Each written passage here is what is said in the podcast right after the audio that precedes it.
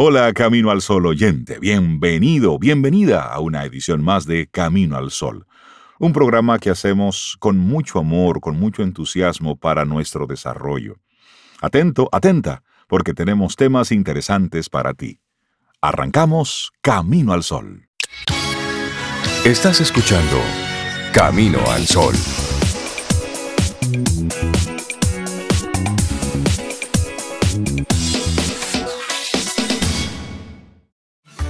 Reinaldo, Cintia, Sobeida te dicen buenos días. Esto es Camino al Sol.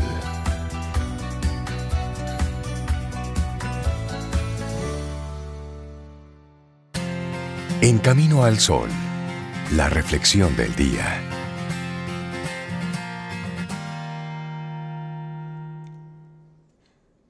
Espacio muy grande entre saber y entender, y otro más grande aún entre entender y aceptar. Una frase de Fátima Franco. Y nosotros seguimos Camino al Sol a través de estación 97.7 FM. Gracias por esa conexión, por ese contacto constante y siempre por dejarnos tus mensajes a través de nuestro correo electrónico en hola arroba y también por estar conectado con nosotros a través de nuestro número de WhatsApp. Claro que sí, te recordamos ese número, que es el 849-785-1110. Gracias por conectar por ahí con nosotros también. Así es, sobre nuestra reflexión para esta mañana. Ay, me encanta esta reflexión que tenemos para nosotros mismos y para nuestros caminos solo oyentes. El reto de aceptar lo que nos llega. La verdad es que es un tremendo reto, ¿eh? porque a veces uno se resiste, pero que va, llegó, está ahí. ¿Y ahora qué? Eso? ¿Y ahora qué? Así es. Sí, porque aceptar lo que nos llega es el primer paso para no huir de nuestra realidad y emprender cualquier cambio. En ese sentido, muchas veces para aceptar los acontecimientos más dolorosos necesitamos un tiempo, el que va desde que suceden hasta que logramos integrarlos. Y por otro lado, esta aceptación nos ayudará a definir una nueva visión más real de nosotros mismos y de lo que nos va sucediendo. Y el reto al que todo ser humano tendrá que enfrentarse alguna vez, Rey, es el de adaptarse a las circunstancias más adversas. Mírennos hoy, porque ellas no siempre se van a adaptar a nuestros deseos. Hay un día más o menos triste, más o menos lejano, en el que aceptamos lo que somos, ya sea para cambiarlo o para integrarlo en nuestra historia. Así es, admitir vulnerabilidad. En lugar de tratar de ocultarla, es la mejor forma de enfrentarnos a la realidad, pero también es la mejor manera de construir relaciones de confianza.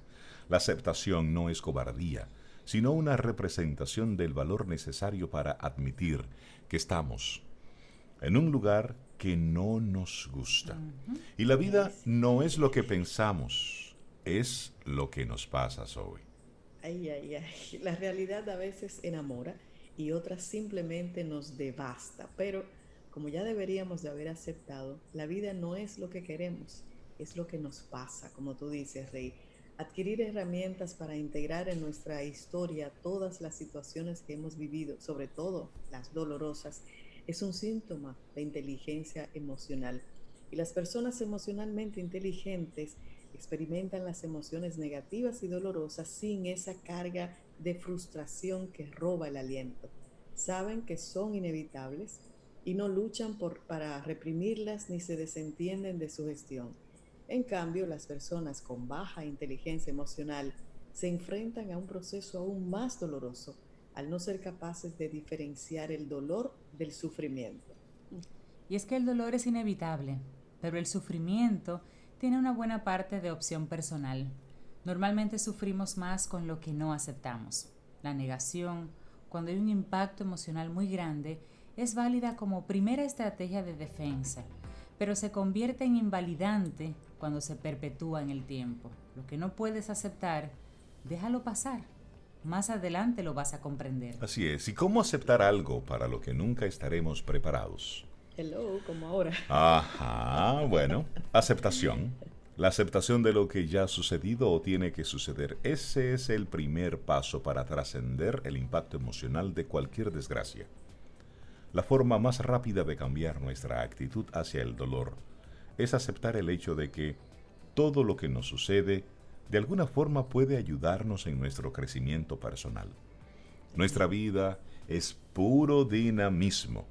Desde pequeños estamos en, en un cambio continuo, cambio de juguetes, de colegio, amistades, figuras familiares, y aceptar esta parte como una parte más de la vida, en vez de enterrarla como si nunca fuera a pasar.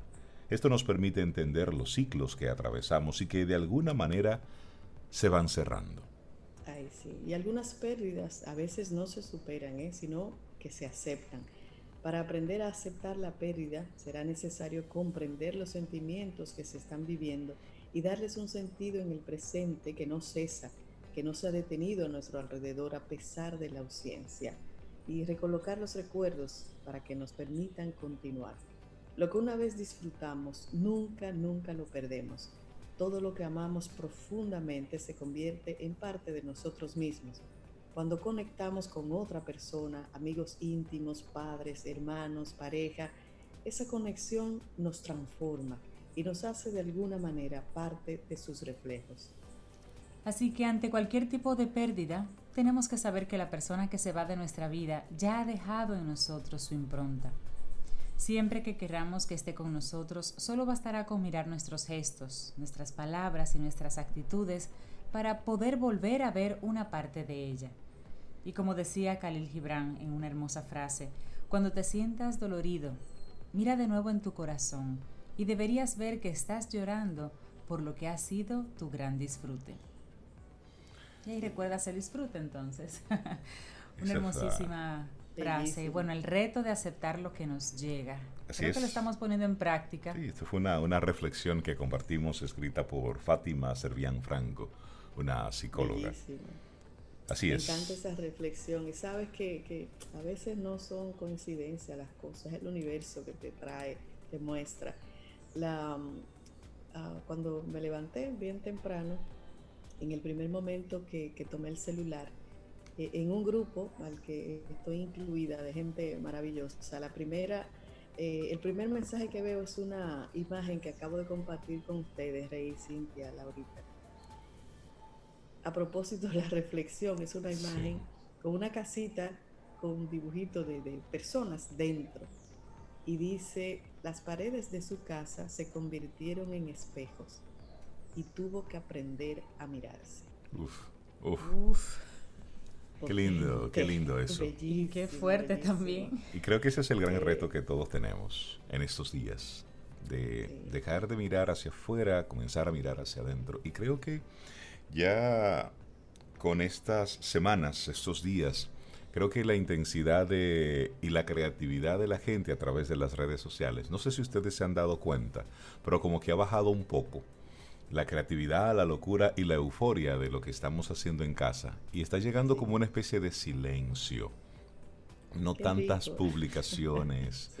Eh, estoy viendo ya sí más, eh, más informaciones, más, más conexiones, contactos y, y, esos, y esos datos que vienen bien a cuento de lo que está sucediendo no tanto esa parte divertida, creativa que teníamos eh, hace algunas semanas. Sí, de chiste, de chiste. Y eso es lo que, y eso es lo que sucede cuando, cuando ya no te queda otra de sentarte y comenzarte a mirar hacia adentro.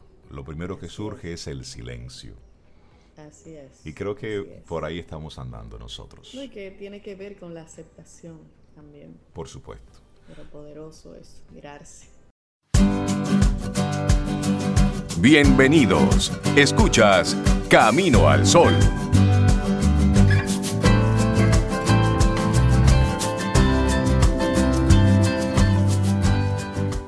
Gracias por estar ahí, por decir presente, por conectar a través de la página, a través de estación, a través del correo electrónico, no importa, por mensaje directo. Lo importante es que estemos conectados, que nos podamos comunicar y en esa misma dinámica, bueno, pues darle la, bienvenida a usted, amigo Camino al Sol oyente, que por primera vez nos está escuchando, y también a los que cada día están ahí, que han cambiado su rutina porque nos escuchaban manejando rumbo al trabajo o en el camino, pero nos dicen, óyeme, estoy en casa y estamos conectados con Camino al Sol. Cintia Sobe, Y hay una, uno de esos colaboradores espectaculares que tenemos en este año 2020, que sí que es un buen año, no, se, no, no permita que le digan lo contrario. Este es un año que nos presenta aprendizajes diferentes, pero es un buen año. Dígalo y decrételo así. Es Richard Douglas, actor dominicano que es uno de los colaboradores nuevos que tenemos en nuestro programa Camino al Sol en este año. Richard, buen día, bienvenido a Camino al Sol. Buen día, Reinaldo, Sobeida, Cintia, Laurita y a todos nuestros Camino al Sol oyentes. Buen día, Richard, gusto. Estoy muy contento de volver a estar con ustedes y coincido plenamente contigo, Reinaldo, cuando dices que realmente el 2020 es un buen año, que no tenemos que permitir que nos quiten esa posibilidad porque ha pasado esto. Esto ha pasado porque, como yo dije en otra ocasión, el mundo necesita como un frenito. Y un respirito. yo, creo que sí. Además, esto es como un juego de béisbol, no es como comienza, ¿eh? es como termina. esto está empezando. Y, como Claro. Claro, y depende de la jugada que haga cada quien. Richard, y, hoy tú nos tienes una, una propuesta bien interesante en tu opinión personal. Mira, en mi opinión personal te voy a hablar de algo que te va a traer mucho a ti, porque eres un ávido lector y no sé si conoces a la autora Dolores Redondo, española, sí, escribió una trilogía que se llama La Trilogía del Bastán, que son tres obras literarias que se convirtieron en cine a través de la, de la, de la magia de la tecnología eh, estamos viendo la, la, obra homónima cinematográfica de estas tres obras a través de la dirección de Fernando González Molina. Es una, todo es español. La autora, los actores, las películas, eh, y se desarrolla en España, en una zona de Pamplona, en Navarra, en un pueblo que se llama eh, eh, el, pueblo se llama Elizondo. Elizondo. Entonces, esta trilogía que escribió Dolores empieza con una película que ustedes conocen que se llama El Guardián Invisible. Eh, esta es la segunda entrega, que se llama eh, El legado en los huesos que se trata de una historia que surge en este pueblo, que tiene una historia mitológica de un ser que aparecía en una historia mitológica de, España, que es un ser que como, como, el, como el chupacabra. Ok. Este, este siempre se llamaba el tártalo. Eh, esta es una, una investigadora, científica, policíaca, que va a su pueblo original, que es Elizondo, a investigar sobre unos crímenes que vienen sucediendo. Esta es su segunda etapa, su segunda vuelta, como la segunda película. Ella, el personaje se llama Amaya Salazar. Amaya es esta investigadora policíaca que se gradúa en Estados Unidos, que trabaja en el FBI y cuyo mentor y, como padrino es un investigador muy científico del FBI el al que ella consulta permanentemente. Esta vez vuelve a Elizondo, su pueblo, en, en, Navarra, y, y trata de investigar qué está pasando con unos crímenes que se están desapareciendo unos recién nacidos.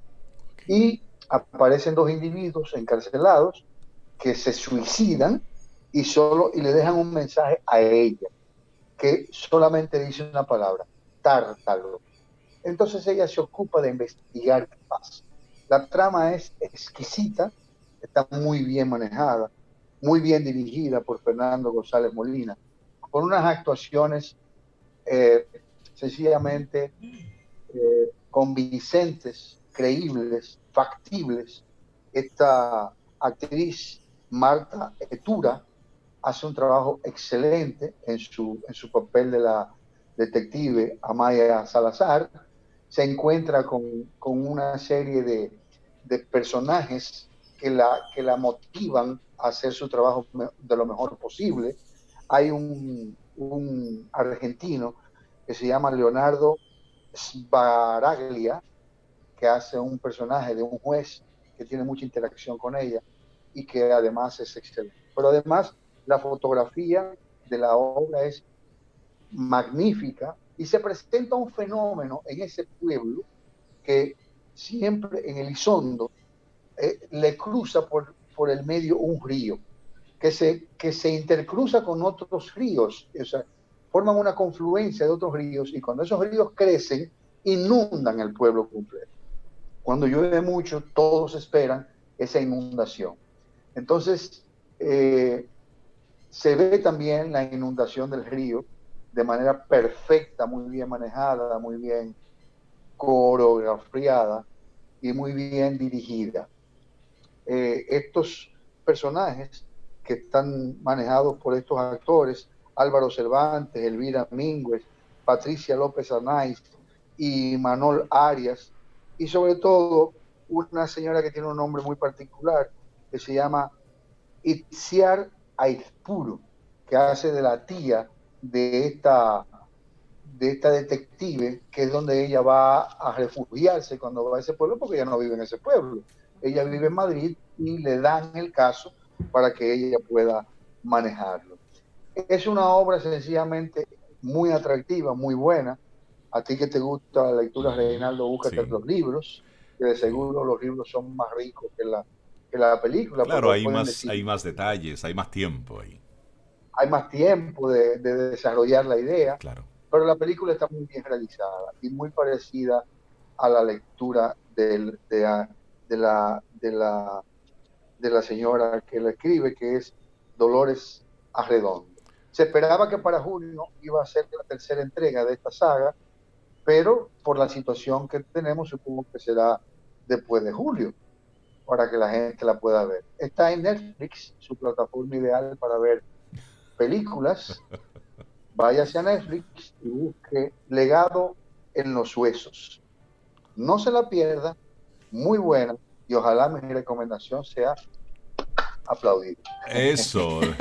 en nuestro próximo encuentro te cuento entonces, porque ahí sí tenemos en, lista la, primera, la que mencionabas, esa la tenemos ahí en lista de espera. Legado en los huesos. Sí, y, me, gustan mucho la, esas actuaciones, como tú muy bien dices, Richard, tan creíbles. Llega un momento en que tú dices, pero en serio, ¿es actor o esto es algo así como un reality? Porque es, tan vivido lo que se siente ahí. Lo que pasa es que la base fundamental de la actuación, un, actor no es un buen actor, sino es creíble, confiable y convincente. Hay que verlos y hay que tener esos dones para poder lograr una buena dramatización. Así es. Y eso es lo que estamos viendo en todas estas producciones españolas que hemos estado disfrutando en los últimos años. Y sí, el, además, tú, sabes que no se, tú sabes que no se es buen actor si no se comunica. El actor lo que hace es comunicar, pero comunica más que cualquiera, porque comunica con su expresión, comunica con su actuación, comunica con su vestuario, comunica con su caracterización, comunica con la mirada. Con, la, respiración. con, la respiración, con la gesticulación. el comunicador ideal, el comunicador excelente o el comunicador por excelencia es el actor. Sí. Richard Douglas, muchísimas gracias por tu opinión personal. Legado en los huesos, esta película de suspenso. Excelente, la vamos a ver. Y Richard desde que llegó pidió un, tema y yo quisiera saber por qué él quiere compartir ese tema con nosotros. Richard. Mira, El Padrino, yo lo dije la primera vez, es quizás una de las obras cinematográficas más importantes. Y su musicalización es parte de ese, eh, de ese engranaje porque también la música juega un papel muy importante en el cine. Y en este caso, la, la, canción original del Padrino tiene tantas versiones que en cada entrega, de mi opinión personal, podemos poner una versión diferente y no, y no la repetimos en un tiempo, ¿verdad? Sobre todo en este tiempo ya de casi desaparición de la cuarentena.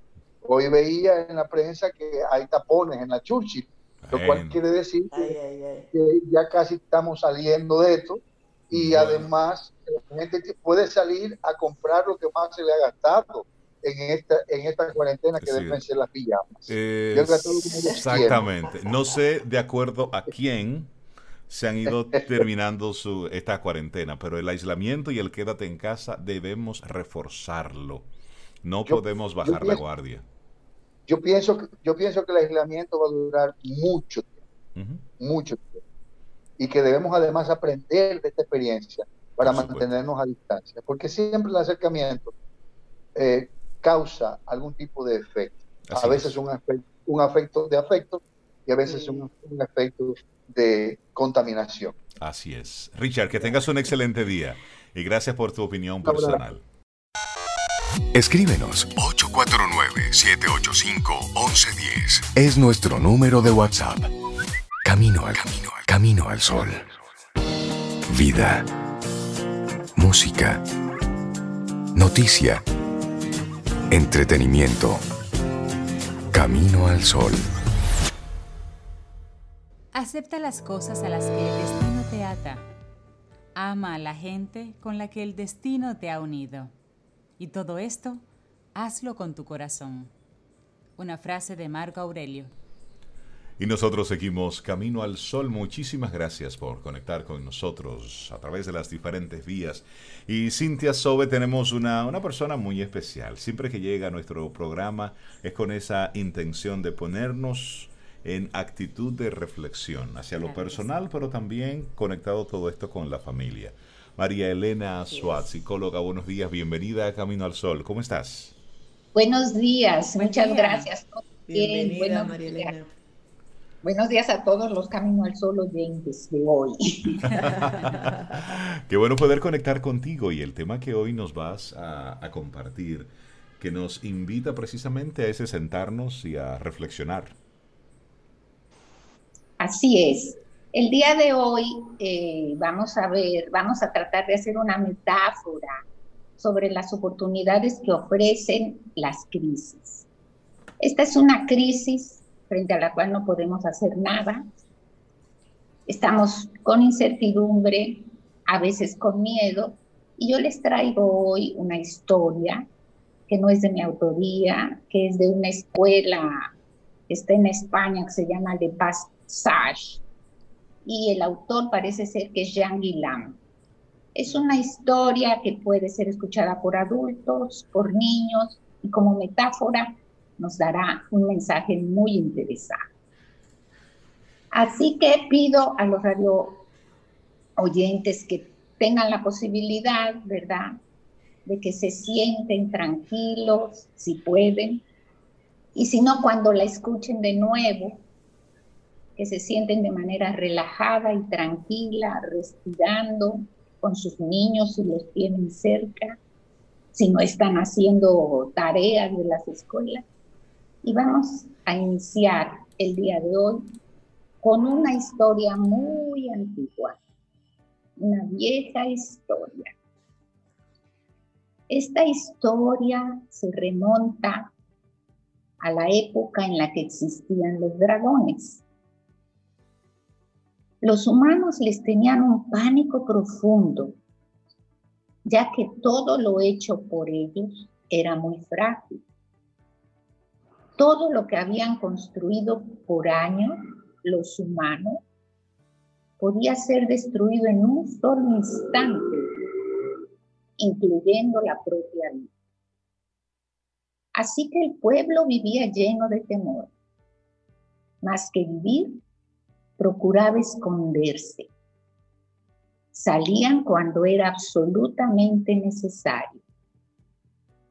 Incluso en el interior de su casa no estaban seguros. Así, el pueblo vivía en terror y pánico. Hasta que un día nació un pequeño ser.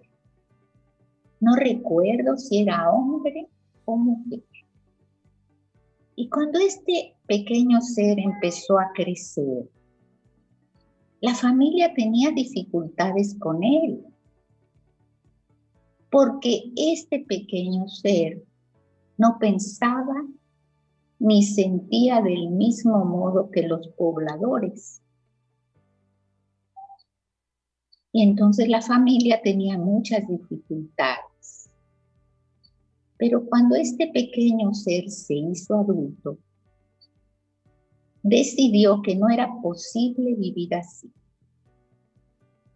Era necesario encontrarse con los dragones. No podía seguir viviendo así. Que tenía que ir a arreglar las cosas. Aunque él sabía que en un instante todo se podía destruir.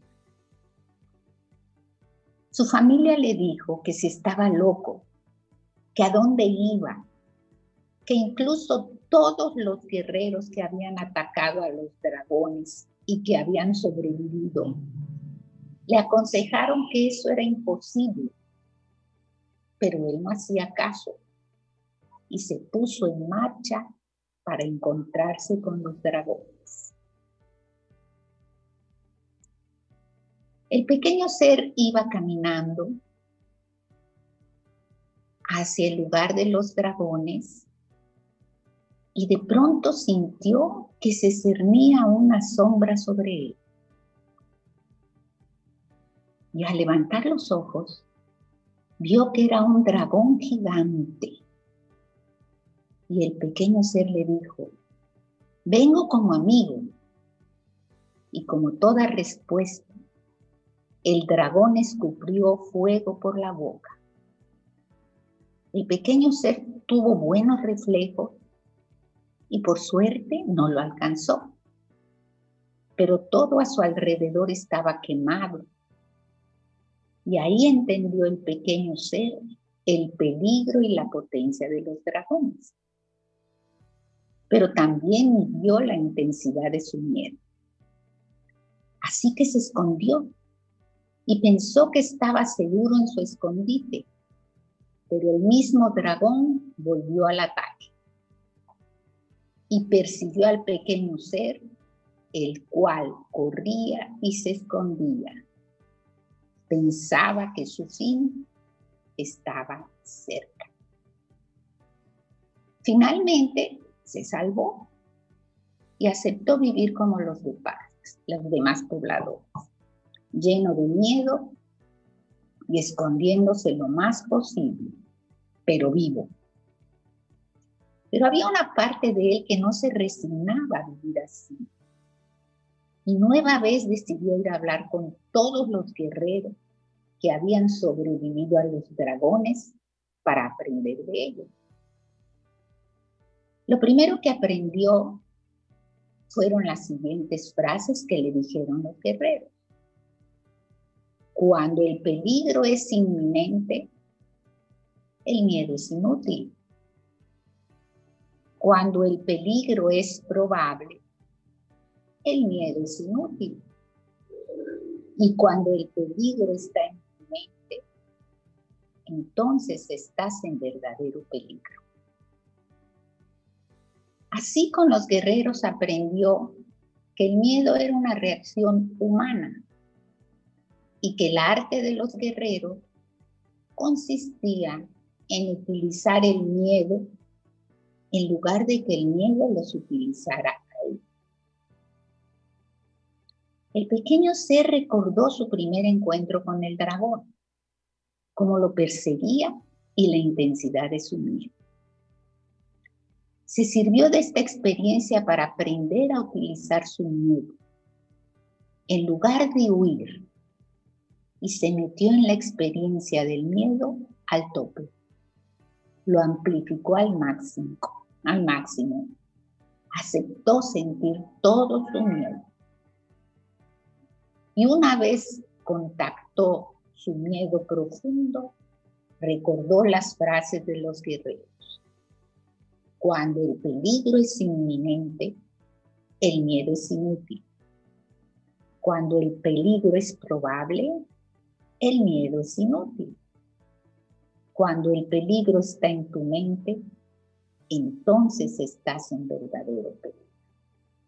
Y ahí ocurrió algo en él, como si el miedo perdiera su color y textura sintió que era una energía muy grande que él podía transformar a su entorno. Y entonces eligió transformarla en poder y curiosidad. Y apenas eligió esto, surgieron dentro de él las siguientes palabras. No sé cómo lo voy a hacer, ni cómo va a ocurrir, pero tengo curiosidad por descubrir cómo lo voy a lograr. Repitió numerosas veces estas palabras y cuando recordaba su experiencia con el dragón, todo se transformó en poder y curiosidad. Y así estas palabras se transformaron en palabras mágicas. Nació entonces en él una gran alegría. Impulsado por esta nueva fuerza, volvió a hacer el camino para encontrarse con los dragones. Al igual que la primera vez, sintió la sombra y vio cómo le subía el miedo. Y repitió las palabras mágicas. No sé cómo lo voy a hacer, ni cómo va a ocurrir, pero tengo curiosidad por descubrir cómo lo voy a lograr. Y transformó su miedo en poder y curiosidad. Y volvió a mirar, sintió la sombra del dragón, pero en esta ocasión lo miraba a los ojos. Y mirando a los ojos al dragón, el pequeño ser le dijo, no somos enemigos. El pequeño ser esperaba que la respuesta del dragón fuera la misma de antes y que le escupiera fuego. Él sabía que el dragón se lo podía comer de un solo bocado si lo deseaba. Era cosa sabida que los dragones podían entrar en la mente de los humanos y entonces tuvo lugar esta conversación entre ambos. El dragón le preguntó, ¿por qué no quieres ser nuestro enemigo? Aquel pequeño ser que se había hecho experto en dragones le dijo, no podemos seguir viviendo en el temor y el miedo de que ustedes nos puedan destruir en cualquier instante. Pero también veo que el potencial de ustedes es tan grande que si pudiéramos ser aliados, haríamos de este mundo un mundo mejor para todos. Y el, el dragón le dijo, hombrecillo, Sabes que puedo destruirte en un instante y que puedes morir ahora. Sí, pero ya no quiero seguir viviendo así. De modo que si tienes que matarme, mata, pero yo elijo vivir. Entonces el dragón le mostró una pata en la que había una gran herida abierta. El pequeño gran ser le dijo, ¿quién te ha hecho eso? El dragón le respondió, es una larga historia. Hace muchos siglos uno de los tuyos quiso destruir a los dragones. En aquellos años no habíamos destruido nada, ni ninguna cosa que perteneciera a los humanos.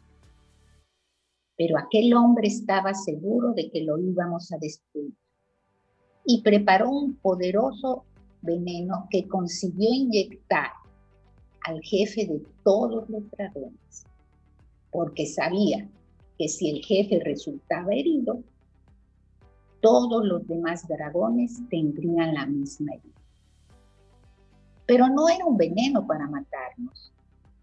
Ese veneno se activaría en nosotros cada vez que estábamos en presencia de un humano. En ese momento se nos abre este tipo de herida con gran dolor. Y el dolor es tan grande que nos hace gritar. Y cuando gritamos, arrojamos fuego. El pequeño gran ser sorprendido se dijo, Pero si esto es un malentendido y no tiene solución, cada vez que un dragón está con un humano, se activa el dolor. Entonces le preguntó al dragón, ¿por qué cuando estás frente a mí no gritas? El dragón dijo, no sé, cuando estás tú no me duele. El dragón guardó silencio como si estuviera en otro estado y cuando abrió los ojos le dijo, ya sé, es que tu valor y tu voluntad de que podemos vivir en armonía los unos con los otros son el antídoto de este veneno. Mira, se me está cerrando la herida. El dragón se puso a la altura del gran ser y le pidió que se subiera a su lomo y echaron a volar. ¿A dónde vamos? preguntó el pequeño hombrecito. Y el dragón contestó, a hacer las paces. El dragón se posó en la plaza del pueblo y todos los habitantes llenos de pánico empezaron a oír. Pero cuando se dieron cuenta que el pequeño ser venía montado en el lomo del dragón, empezaron a salir uno a uno de su escondite, aterrados pero curiosos. El pequeño gran ser contó la historia y el man entendió. Todos sintieron un gran alivio. Uf, como si el pánico de muchas generaciones se liberara en un momento. El dragón fue el embajador de paz para su pueblo y en el corazón de los humanos. Y los dragones nació una inmensa alegría. Y los pueblos empezaron a cooperar. Y nació un mundo de poder, curiosidad y de amor. Pero esta es otra historia. Ahora estamos en un momento en que hay que cooperar, en que se despierta la curiosidad y el amor. Cuando sientas miedo, cuando sientas incertidumbre, recuerda, ya cuentas con unas palabras mágicas. No sé cómo lo voy a hacer, ni cómo va a ocurrir pero tengo curiosidad por descubrir cómo lo voy a lograr, cómo voy a transformar esta crisis en una oportunidad. Y así termina esta historia y esta metáfora. Qué bonita forma de, plantear todo esto y qué invitación nos haces, María Elena Suárez precisamente a encontrar respuestas dentro de todo esto que nosotros estamos viviendo. Muchísimas gracias por, por compartirlo. Hermosa, gracias. María. ya tenemos las palabras mágicas, así que Vamos a usarla. Que tengas un preciosísimo día, María Elena, y gracias por compartirnos esto. Aquí, hasta luego. Muchísimas gracias. seguimos con... Gracias. Contigo hoy Contigo siempre. Camino al sol. Camino al sol.